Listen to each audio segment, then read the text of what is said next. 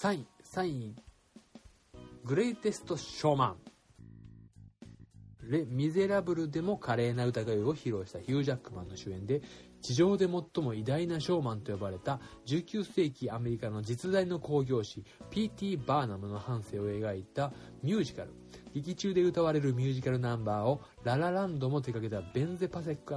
ジャスティン・ポールが担当した。貧しい家に生まれ育ち、幼馴染のメイケの霊場チャリティと結婚したフィニアス。妻子を幸せにするため、努力と挑戦を重ねるフィニアスはやがて、様々な個性を持ちながらも、日陰に生きてきた人々を集めた、誰も見たことがないショーを作り上げ、大きな成功をつかむ。しかし、そんな彼の進む先には大きな波乱が待ち受けていた。主人公 B.T. バーナムことフィニアス・テイラー・バーナムをジャックマン、ヒュー・ジャックマンが演じ、バーナムのビジネスパートナーとなるフィリップ・カーライル役をハイスクールミュージカルヘアスプレーのザック・エフロン、バーナムの妻チャリティをマンチェスター・バイ・ザ・シーのミシェル・ウィリアムズが演じる。ミシェル・ウィリアムズはまあマンチェスター・バイ・ザ・シーでもいいんですけど、まあ、あのゲティ家の、えー、ゲティ家のね、えー、なんですこの間のあのリドリー・スコットが作ったゲティ家の、えー、一族者にな、なんかあれあれですわ、えー、ゲティ家でも出てましたし、えー、っと、あの、何でしたっけ、ベノム、ベノムですね、ベノム。ベノムにも出てるし、この人意外といろんな役やるんだなって、ゲティ家のみんな主権でやるんだなって、本当びっくりくりくりくりくりですけど、で、まあこれも、僕、まあ、ミシェル・ウィルムすごい綺麗な人だなと思うんでいろんな役やれるんだなと思って、うんまあ、そこからちょっと話し始めようとは思ってなかったんですけどね。グレイテスト・ショーマンは僕今年も今年1年本当に象徴した作品。2018年2月16日からやっていて iMAX で最初に見てもう本当につかみは OK です。あの CM でね流れたりするよねあの曲ね。あのあの曲があのから始まるわけですよ、え、曲名ちょっと忘れる僕曲名覚えるの下手なんで覚えてないんですけどその曲が流れてそっからまあミュージカルでパーンって見せてくれるんですよね。そのシーンだけでねもう100点満点。こ血がガーッと上げてうおーって思ってそっから一気に全部見ました。こんなにもね100、うん、140分かな。105分かごめん140分じゃない105分が短く感じるっていうこともないぐらいノリに乗って僕も見れたので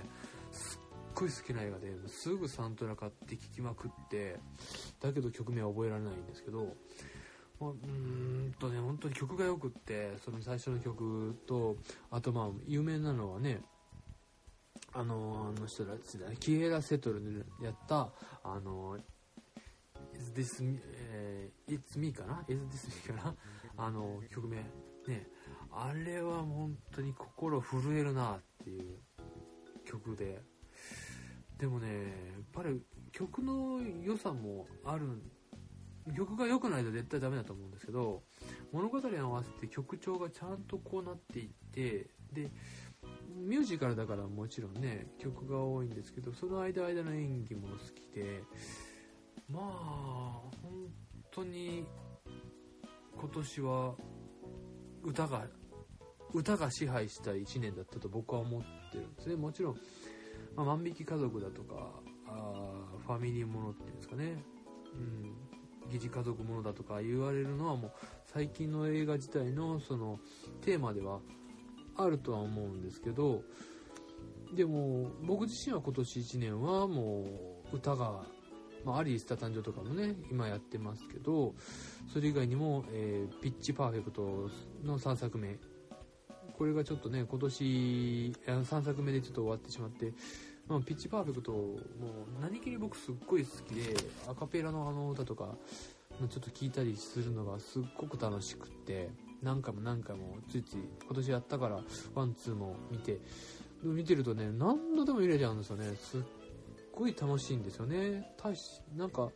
本当にいい青春映画で3作目も青春からの脱却というかねもう大人になるんだっていう映画にちゃんとなってるっていうところでアメリカはその方程式がしっかりしてる分いやすいのかなっていうのがあってうん今年は本当あのミュージカルというかね歌がいっぱいあった、うん、作品が多いなっていうのであるんですけどね。でそのうんあとねそうそうあのゼンデイヤがやっている役とあとザック・エフロンがやっている役が、まあ、黒人と白人で、えー、これ時代が1800年後半だったと思うんですけど、まあ、思いっきりもう人種差別が横行しててで実際にその女性のゼンデイヤがやっている女性のサーカスの まあサーカスのサーカスの後になるんでなんですけどあの、えー、まあ、曲芸師の人間と、えー、プロデューサー役のザック・エフロン白人ザック・エフロンが彼女の魅力に、えー、気づいて、えあの好きになるんだけども大事なところで周りの目を気にして手を握れない。手を手放してしまう。そしてあのそれを後悔してしまう。っていうのでその後悔を償うためのまた長い道のりがあったりだとかあとまああのねもちろん PT バーナムヒュージャックマンヒュージャックマン僕にしたら去年のベストのベスト1位のローガンですよね。そこで一度ローガンにセットされてで1作目がこの実はショ、えー、ショショえー、グレートテストマンテストショーマンでこんなでその中でもグレートショーマンの中でも僕はもうあの思いっきりトム走りトム走りじゃないですけどもヒュージャックマンがあの老眼走りをしてくれるんですよね。こう列車に走る列車に落ちたために走るシーンがあっておこローガンここにローガン生きてる！ってねそれだけでまた僕の心のハートがピューってついてしまうついてしまったんですよね。まあそれはちっちゃい冗談、まあ、冗談でね本当にパッてね嬉しくなっちゃったんですね。もう50代ですよ彼も。本当にいつまでも走れないですよ。もうトムもそうですけど。すっごいそのね、必死に走る姿がすっごい好きですね。で、まあそれもあるんですけども、その PT バーナーの、まあ実在の人物でね、実際はどうだろう、こうだろう言われてますけど、まあ実話ベースとは言ってもね、その味付けの仕方によって、見方によって変わってくるわけだから、どうとでも文句は言えると思うんで、それはいいんですけど、で実際に彼が途中で 本っていうのは何なんだっていうふうに問われていくわけですけど彼が信じたその本物 PT バーナーの主人公が信じた本物っていうものに彼は一度すがるんですよね。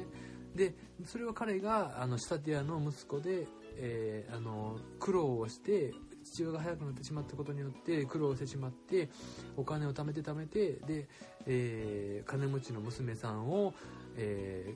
ー、家からあの家で同然というか感動される形で彼女と結婚して子供も産んで苦労していってで興行っていうものに手を出して、えー、まあ成功してでもそれでももっと認められなければいけないっていうことで、えー、彼の評価っていうのはもうあの見せ物小屋の、えー、男だっていうことでそれを逆手にとってって商売はするんだけどもだけど本物も手に入れたいっていう欲望にも駆られてしまって本物になりたいっていうことで、えー、途中に、えー、一流の歌手で、えー、ジェニー・リンドっていう、えまあ、ヨーロッパの歌姫っていう形ですかね。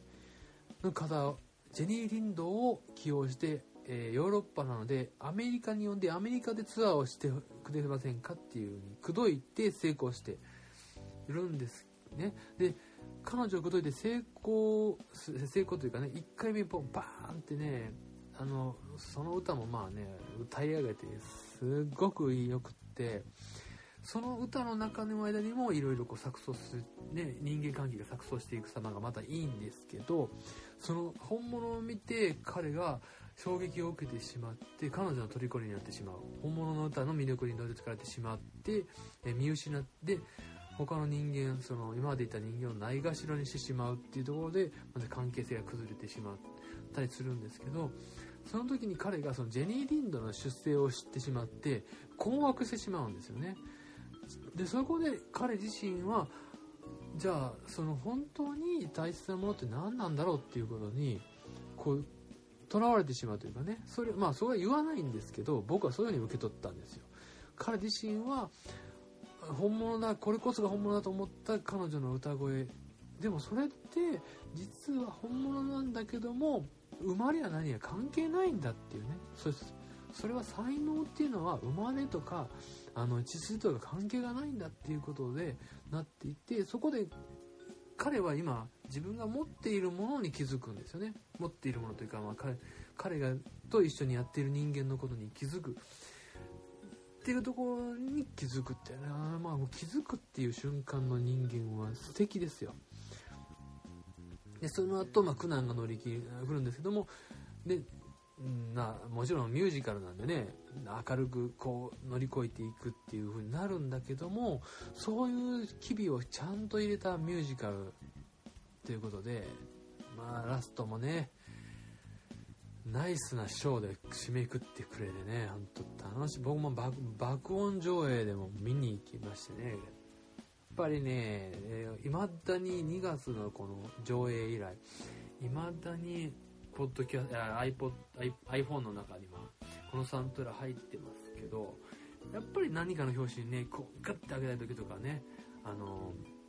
聞いてしまいますね。グレテス・ショーマンをね。まあでもやっぱりこれ見るなら劇場が一番いいですしテレビ家で見るならもうヘッドホンして音を大きめにしてあの始まりからグッてこうグッとね来る20世紀フォックスのえー、ところからね、20世紀フォックス最初、20世紀フォックスの、えー、そのタイトル出るところからガーンってくるので、それを受け止めて、一気に見えてほしいなって思いますね。あの、途中途切らずに。はい。よかったらサントラ買っちゃうよっていう、そういう作品ですね。はい。あまあ、これが3位か2位か悩みました。悩みましたね。3位か2位か。はい。ということでね、うん、まあ、僕がもう、ここのところずっとね、ツイッターやら何やらかんやらいじってるんでね、まあ1位は何かもうバレてるかもしれないですけども、はい、えー、とね、まあ一応3位はグレテス・ショーマン。もうもうほんと長い間1位、2位、1位、2位だったんですけども、まあ、1年通してこう頭の中整理すると3位になったなっていうところですよね。はい。ということで、えー、3位はグレテスとショーマンです。では次、えー、ワーストですね。ワースト2位ですね。ワースト2位。2位、ワースト2位は、サニー強い気持ち強い愛。2011年に制作され日本でもヒットした韓国映画サニー永遠の仲間たちを篠原涼子広瀬すずの主人主演。モテキバクマンの大根仁監督でリメイクした青春音楽映画。90年代青春の真っ只中にあった女子高生グループサニー。楽しかったあの頃から20年以上という歳月を経てメンバーの6人はそれぞれが問題を抱える大人の女性になっていた。サニーの元メンバーで専業主婦のナミはかつての親友セリカと久しぶりに再会する。しかしセリカの体はすでに末期がんに侵されていた。死ぬ前にもう一度だけみんなに会いたいというセリカの願いを実現するため彼女たちの時間が再び動き出す。現在の波役を篠原高校時代の波役を広瀬が演じるほか板谷由香小池栄子友坂理恵渡辺直美らが顔を揃える。90年代の音楽シーンを牽引した大ヒットメーカー小室哲哉が音楽を担当。ということで、えー、僕を知ってるっていうかね僕とよく話すまあ方はもうサニーが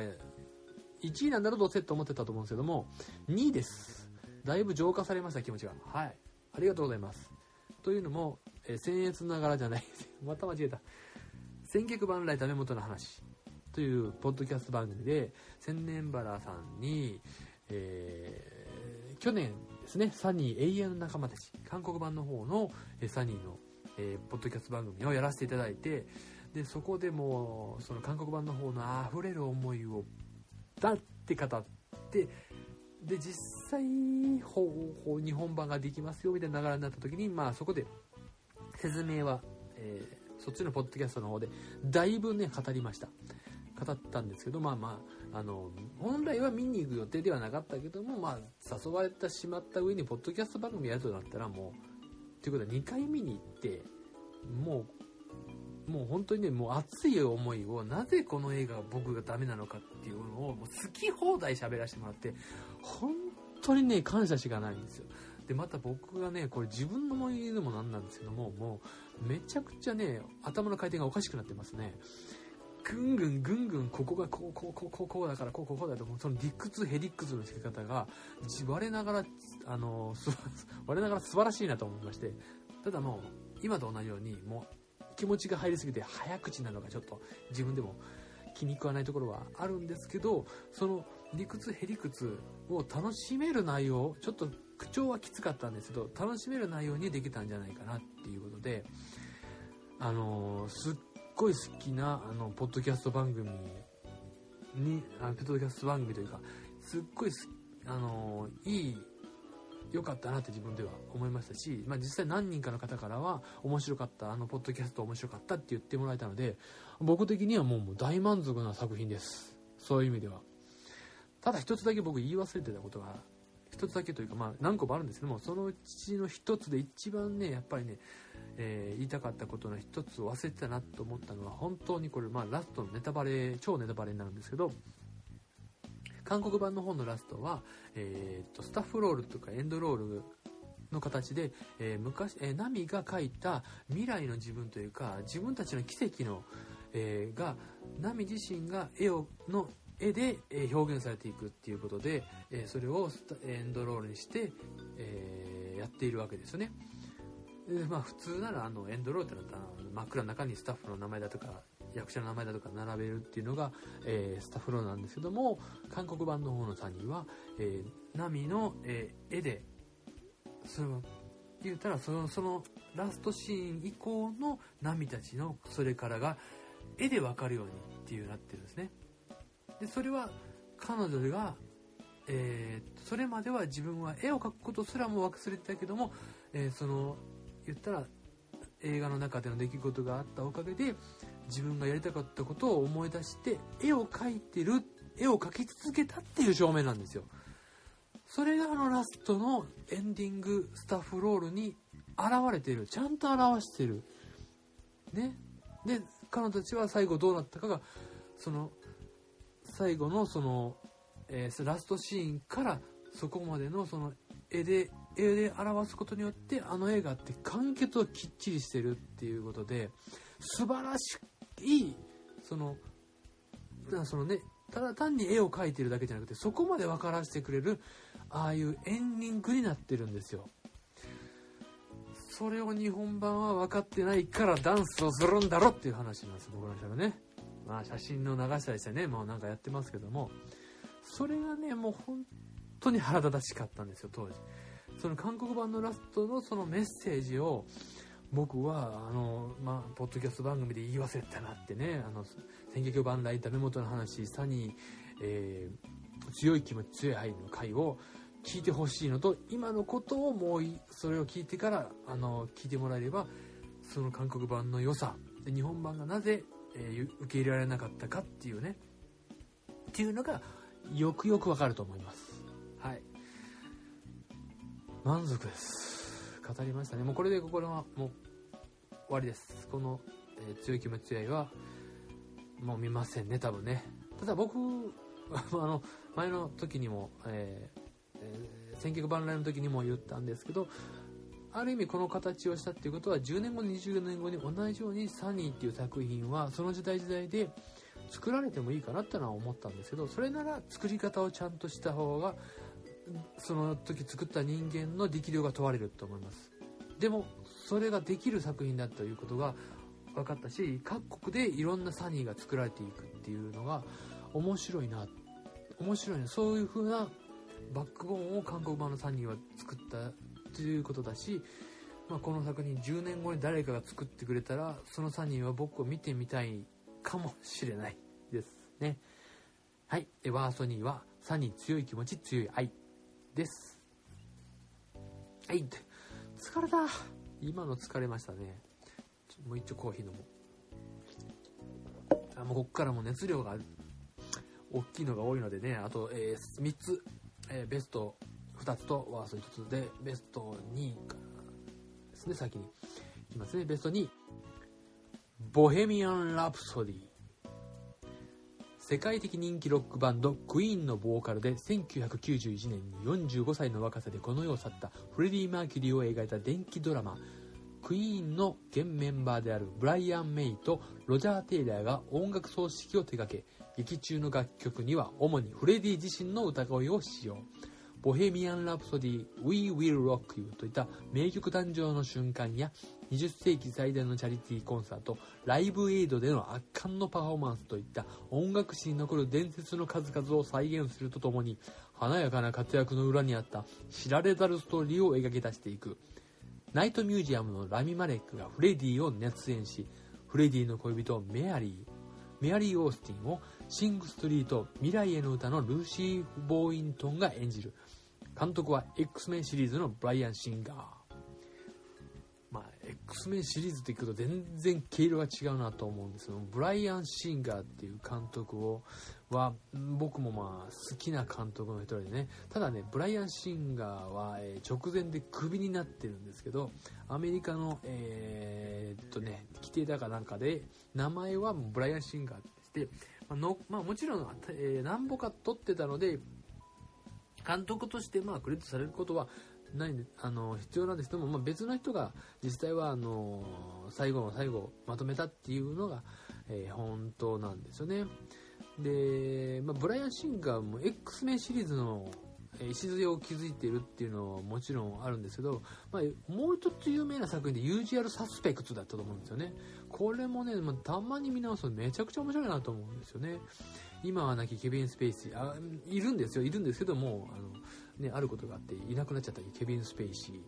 ーが、すんげえいいなーっていうね、ほんとね、演技で見せてくれる、もうあれを撮った監督っていうだけで、ブライアン・シンガーね、もう有名、僕ら世代もそうだしね、若い世代にも知られてるんじゃないかなと思うんですけども、で、ボヘミア・ラプソディ、ブライアン・シンガー自身も自身もゲイなんですよね。彼自身もゲイを公表していて、で、X メンっていうのはそういうマイノリティの、えー、まあ、時代時代にあにあったそのマイノリティの叫びっていうんですかね、そういうのを題材にやっているっていうことで、彼自身もそれをうまく使って X メン表現している。で、今回やる、えー、やっているボヘミアン・ラプソディも、まあ、の、自身公表はしないんですけども、まあ、見りゃわかるだろうっていうぐらい、あの、誰でもわかるぐらいゲイですよね、彼ってね。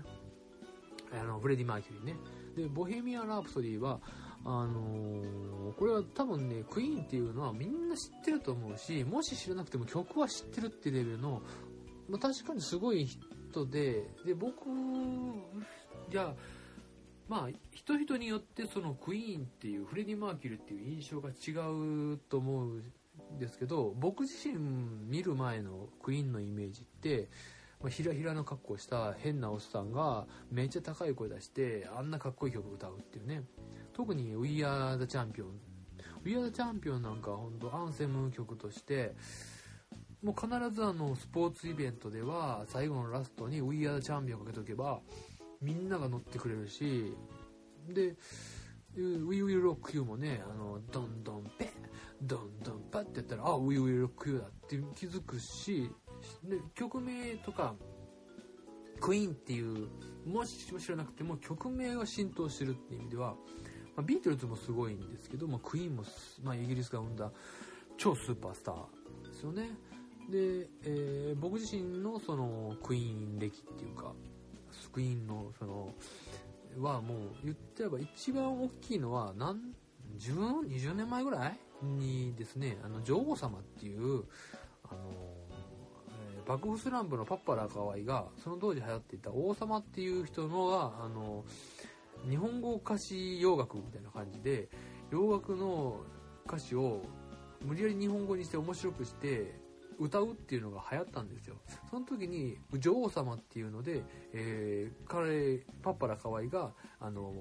クイーンの曲で日本歌歌詞だあのだから We Are the Champion だったら横綱になって、我ら横綱っていうね、風に変えたりして、それが僕の場合一番印象に残ってて、もちろん曲は知ってたんですけども、印象としてはそれっていうのと、ひらひらした、えー、ゲイの人っていう感じですね。であまり出っ歯っていうのはあまり感じなかったんですけどね。で、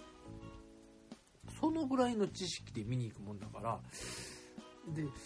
見る前にまあ町山富弘さんのそのねさっき言った番組の中でも紹介されていてまあまあ興味はもちろんあったし絶対見に行くって決めてたしまあ iMAX でもやるしなって思いながらもうしょっぱな iMAX で見に行ったってもうとにかくその何て言うかなん曲が使われ方がうまいですよね。もう初っ端のそれこそ20世紀フォックスのあのサーチライトが動くあの映像に合わせてブライアン・メイが弾くあの例の「デッデデッデデーデーデッデペッペレーペレレレレペッペレがあれがギターの出てテテレーでウィーンウィンウィンウィンっていうあそこだけでも拍手が起こるっていうね。始まるぞーっていう。そこでもまずガン上がった後にあのフレディ・マーキュリー役のラミ・マレックがちょっと青白い顔をしてベッドから起き上がってで背中越しに彼の背中にこう文字がふーって出てきてボビーミアン・ラプソディ出てきてで彼がこう日常あれこれどこのシーンなのかなと思ったらあの宣伝で言われてたライブエイド。1985年だったと思うんです。ライブエイドに向かうっていうところをから始まってそこで、えーと「サンバディ・トゥ・ラブ」かな？がかかる。そこがもうね素敵で。でそのライブエイドの、えー、と控室になっている車の中から、えー、ライブエイド会場へ行く途中までのそのところですよね。あそこまでをこうフレディ一人を映していくんですよ。でもうそれだけでねああこの人その後どうするのかなと思ったらあの、えー、会えー、っとね会場に出た瞬間に過去に戻るっていう風な演出にしてそこから彼がどういう風にここまで来たのかっていうのが分かるなっていうのを演出してます。そこで、えー、そこからですね、えー、まあまあ髪の毛がサラサラのダミ・マレックと、えーとクイーンの、え、フレディ・マーキュリー。でそこからバンド結成だよなんやらかんやらしていく様を様子を曲に合わせてねやったりしてね。でもよく言われるんですけど曲がいい曲がいいってやっぱまあもちろん曲がいいんだけどその使い方もいいってことですよね。曲がいいってことは。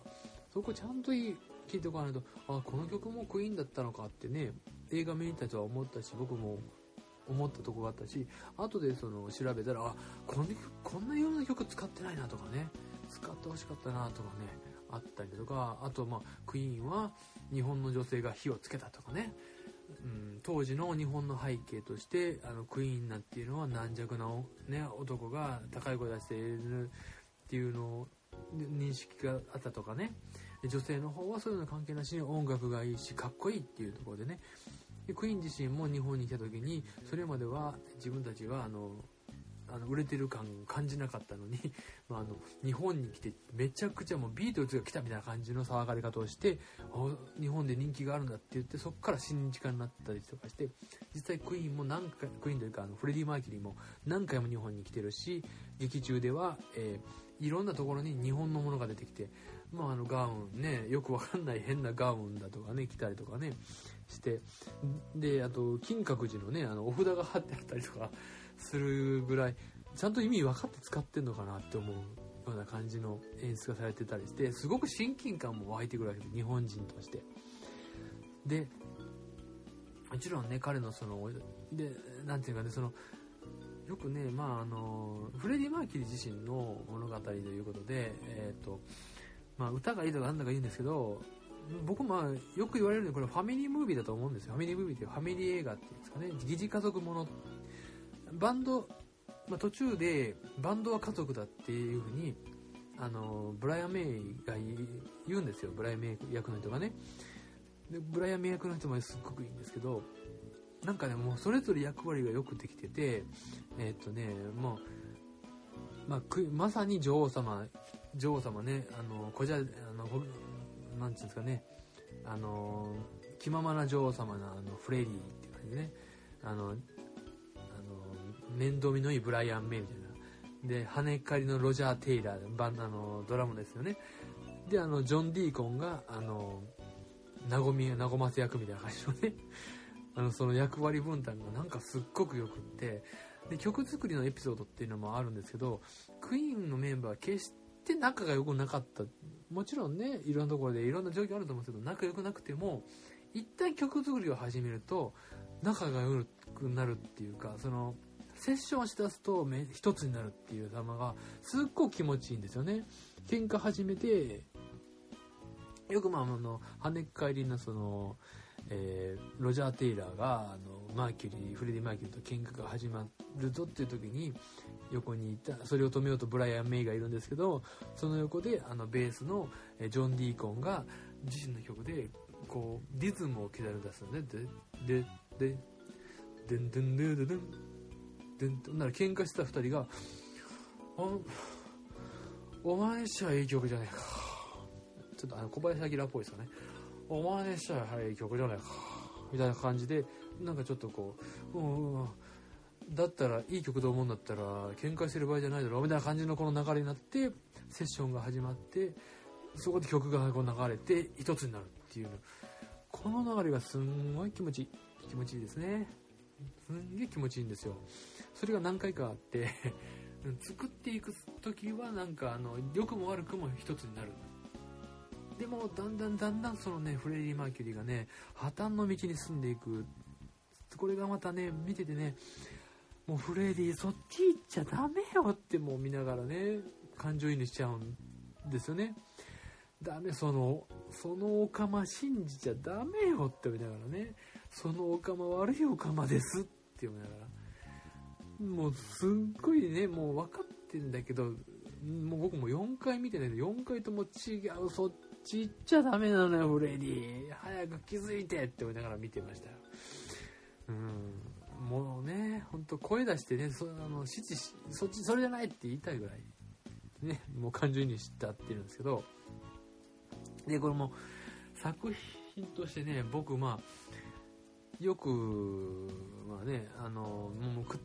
やっぱりでも語れば語るほどねいいところ悪いところ出てきてで僕今年一番切ないなっていうシーンはこの映画の中にあって、まあ、別番組でね、えー、ちょっと語らせてもらって語らせてかあのメール送ったんですけども一番悲しかったのは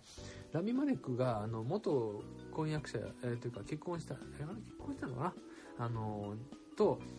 あの家家横の家に住まわせて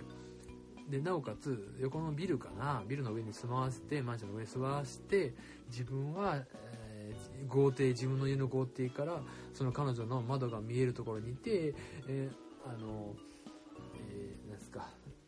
ライトスタンドをカチッてつけて「君もつけてごらん」ってこう電話でね電話でねこう君もつけてごらんって言って彼女と顔は見えないんですよね。顔が見えないから彼女のその表情が見えないですけど彼女はもうちょっとねうんざり気味なんですよ。あうんうんガチッつけた。ああついたついた。でフレディだけは喜んでです。彼女はそれに付き合ってるって状態になっててそれ見ながらいやこれ絶対後でねこの行為がね絶対に悲しくなるやんって思いながら見てて実際その後あのあの彼女が去っていってでフレディが一人ぼっちになった時にそのライトスタンドを一人でカチッとつけるカチッとつけてカチッと消すカチッとつけて消すっていうシーンがあってで彼女の部屋は全く無反応っていうシーンが出てきてもう切ねー分かってたのに切ねーっていう今年見た映画の中で一番切なかったなっていうねそのシーン。そういうシーンがねあったりするんですよね。あとねまあなんですよね。僕まあそのファミリームービーファミリー映画だっていう一つのようにもうこれ作り手側がね、まあ、ブライアン・シンガーがどこまで関わったかは知らないんですけど最終的に作り手側がもうメンバーこれはフレディ・マーキュリー一人だけの物語じゃなくクイーンの物語だっていうのは一番最初さっき言ったあのフレディ・マーキュリー自身がそのライブエイドっていうので、えー、ライブエイドに向かう映像を出してるわけですよ。それはブライアン・メイあフレディ・マーキュリー1人が、えー、そのライブエイドに向かうっていうシーンなんだけどラストまあラストのライブエイド向かうところっていうのはクイーンのメンバー全員が全く同じように、えーっと歩いていくシーンなんだけど最初のシーンと。でももう一回その映像使った時にはクイーンのメンバーが全員入ってるんですよ。だからこの映画っていうのはフレディ・マーキュリーの電気でもあるんだけども彼らクイーンのメンバーが一つになったよっていうそのねでライブ映像に向かっていったっていう映画をブライアン・メイと、まあ、ロジャー・テイラーが作ったと。フレディはまあ天国行ってしまったけども一人じゃないよっていうことでね、えーまあ、そういう映画になってるんだっていうね思いですね。でラストそのライブ映像が始まって、まあ、まあ、ほぼ再現映像ですけどもここはもう本当にまあ、あの煽り文句でラスト21分実際21分もない曲数も少ないけどこのライブ映像のシーンは初めて見た時に僕あんまりそんなことないんですけど本当にこの映画終わってくれるなって思ったですよね。まだまだこのライブ映像僕ライブ映像まともに見たことなかったんでクイーンのライブ映像の映像。このままずっとやってくれよって本当に思った映画ですね。それぐらい寂しくなってね。でそのライブエイドの映像が終わった後に2曲あと残りがあの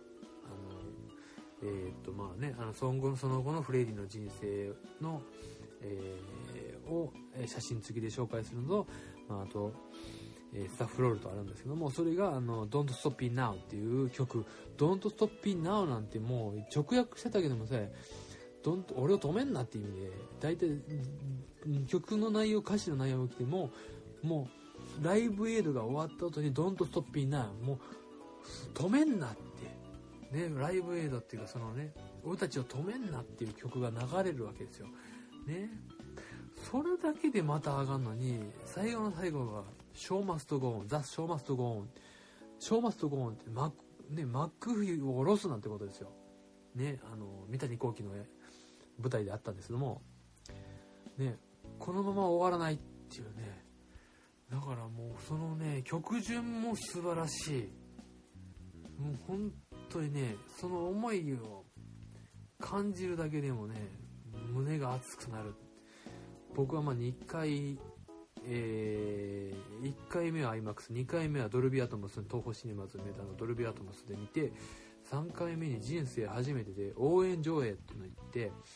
応援上映っていうのは声出し OK で光もんもいいのかな。だから実際のコンサートに近いっていう形の映画になってるんですけどどんな状態になるのかなと思ってでちょっと興味はあったんです。ちょっと恥ずかしいなってなって。で本当はグレイテッドショーマンでも一回その応援上映を見に行きたかったっていうのはあったんだけどちょっとまあ時間が合わなかったり、まあ、その中に打ち解けていくっていうのも恥ずかしいなと思ったんですけど、ボヘミアン・ラプソディは、もう歌いてえなって思って、も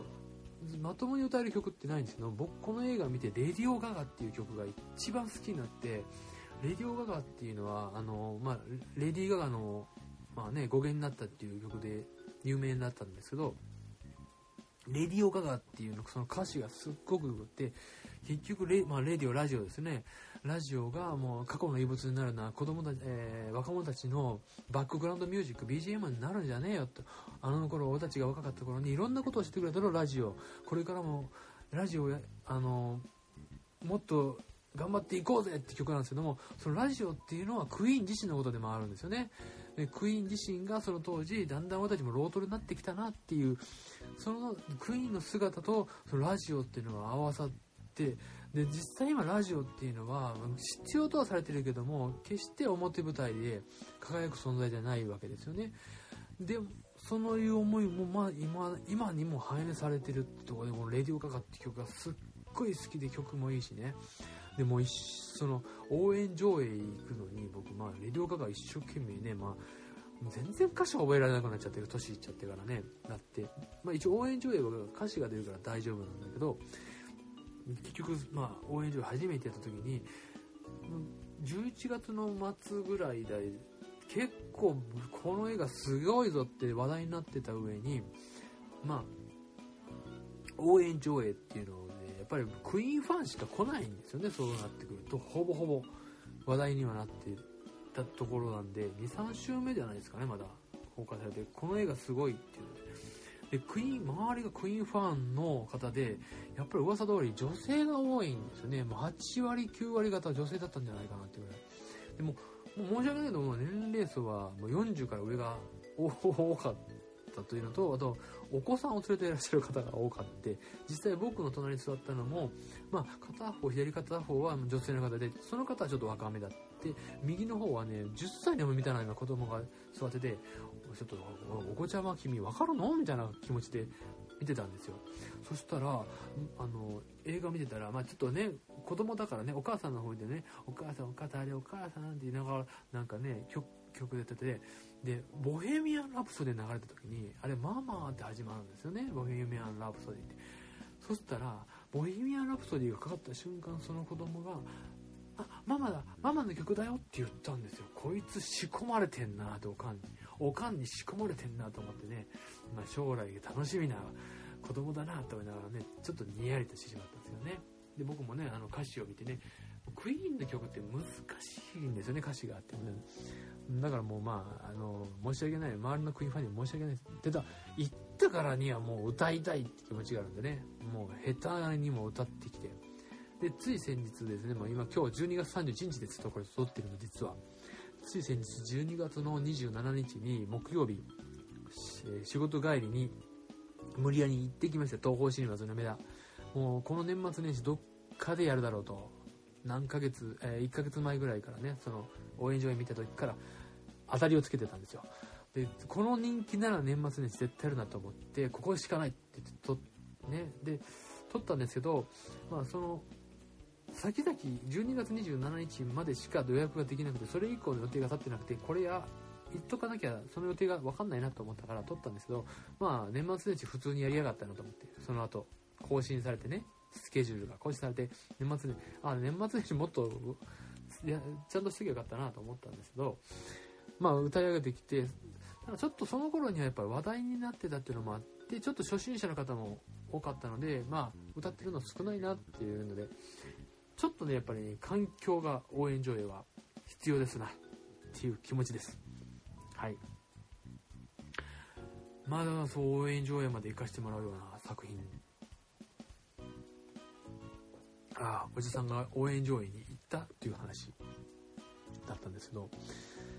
うんだからねその、まあ、クイーン知らないからっていう一言だけでこの映画を見に行かないっていうのはちょっともったいないなと思うんですよね。っていうのはやっぱり映画ってもう何年も何年も同じこと言ってるんですけど映画って鑑賞って僕は言うんですけど本当は体験なんですよね。体験に近い。だから1993年に、えー、ジュラシック・パークがあった時にそのあの映画もちろん映画自身の面白さもあるんですけど本当に恐竜がいるんじゃないかって思わせてくれるこの体験。ねそういう体験だとか、まあ、あのアバターの時に 3D のあの感覚っていうのはやっぱり家にいてねあのいろんなものが見える環境じゃなくて映画館で閉鎖された空間の中で暗闇の中で、えー、人と見るその緊張感の中で見る映画っていうのとは違ってなおかつやっぱりあのボヘミアン・ラプソディクイーン音楽家としてのその音楽へのこだわりそれを聞くにはまあ